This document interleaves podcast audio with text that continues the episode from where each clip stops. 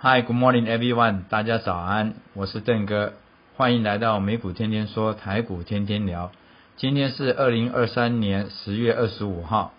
今日美国股市呢，因为得利于 PEMI 这个制造业指数高于预期的状况之下，外加呢，投资人慢慢消化的这一个以巴战争危险的因素，因为这个啊，加上巴勒斯坦这边有释放了几位人质下来，所以让这个气氛呢比较没有那么紧张。所以呢，在多日下跌，外加这几个比较好的利多消息，所以今天三大指数全部上扬，大部分呢表现都平均表现都很呃都算是平均一般，都算是中等上好。但是有几个这个特殊的指标呢，在这边邓哥第一首先跟大家报告。在美股盘后呢，公告这一个财报有两大重要的龙头公司，呈现出不同的这一个啊内容出来。第一个呢是这个呃 Google，Google 的这个营收跟这一个财报呢都好于预期，但是呢对于前景呢，他们保留的是比较保守的态度，所以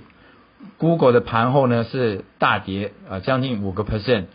另外一家大型企业蓝筹公司。微软 Microsoft 公告出来的盈余呢，就好于预期很多，而且呢，他们的前景也比较预期的比较光明一点，所以呢，在盘后现在的交易，它是以上涨四个百分点，所以呢，一正一负看起来，这个呢，啊，青菜萝卜怎么解释，就看市场上怎么去解释它好了，因为各有所好。好，反观过来，反观过来，我们来看国内的这个啊交易情形。昨天大盘还没有开盘之前，邓哥已经跟大家报告了，在连续性的下跌几天以后，在前天量能缩到这个几乎是两千亿左右，已经酝酿的一个反弹的一个契机出现了。果不其然呢，昨天呢有照着我们分享的经验，盘中呢各类股表现都也很漂亮，尤其是叠升的 AI 股。跟这一个整理已久的军工股呢，两大族群的表现呢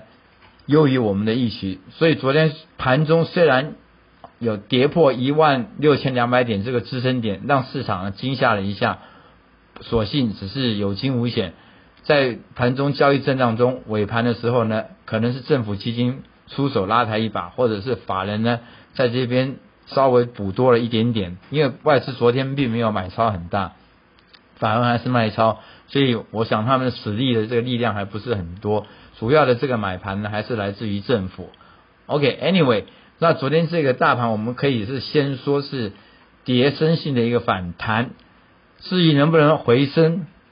看回升，我们还是要看成交量，而且成交量出来了以后要价涨量增哦。你有成交量才会有价的波动，然后我们才来看价的波动是往哪一个方向嘛。这个简单就是说，就是看趋势，看趋势最简单最基础就是这样子看，量缩量增，价往哪一个方向去走？OK，好，前天呢这个量缩到极点，昨天反弹，今天呢继续要上涨呢，应该在 AI 族群这边呢，可能还会有几档股票会比较好的表现，不过如果以整体比较而言，拿 AI 跟 IC 设计，或者是说其其他的车电股来比较的话，相对而言，IC 啊这个 AI 的股票的筹码还是比较凌乱，所以如果要比较幅度的话，我个人的选择的话，选择做多的话，我会偏向于 IC 设计。那比较看好的呢，有像这个细维、翼龙，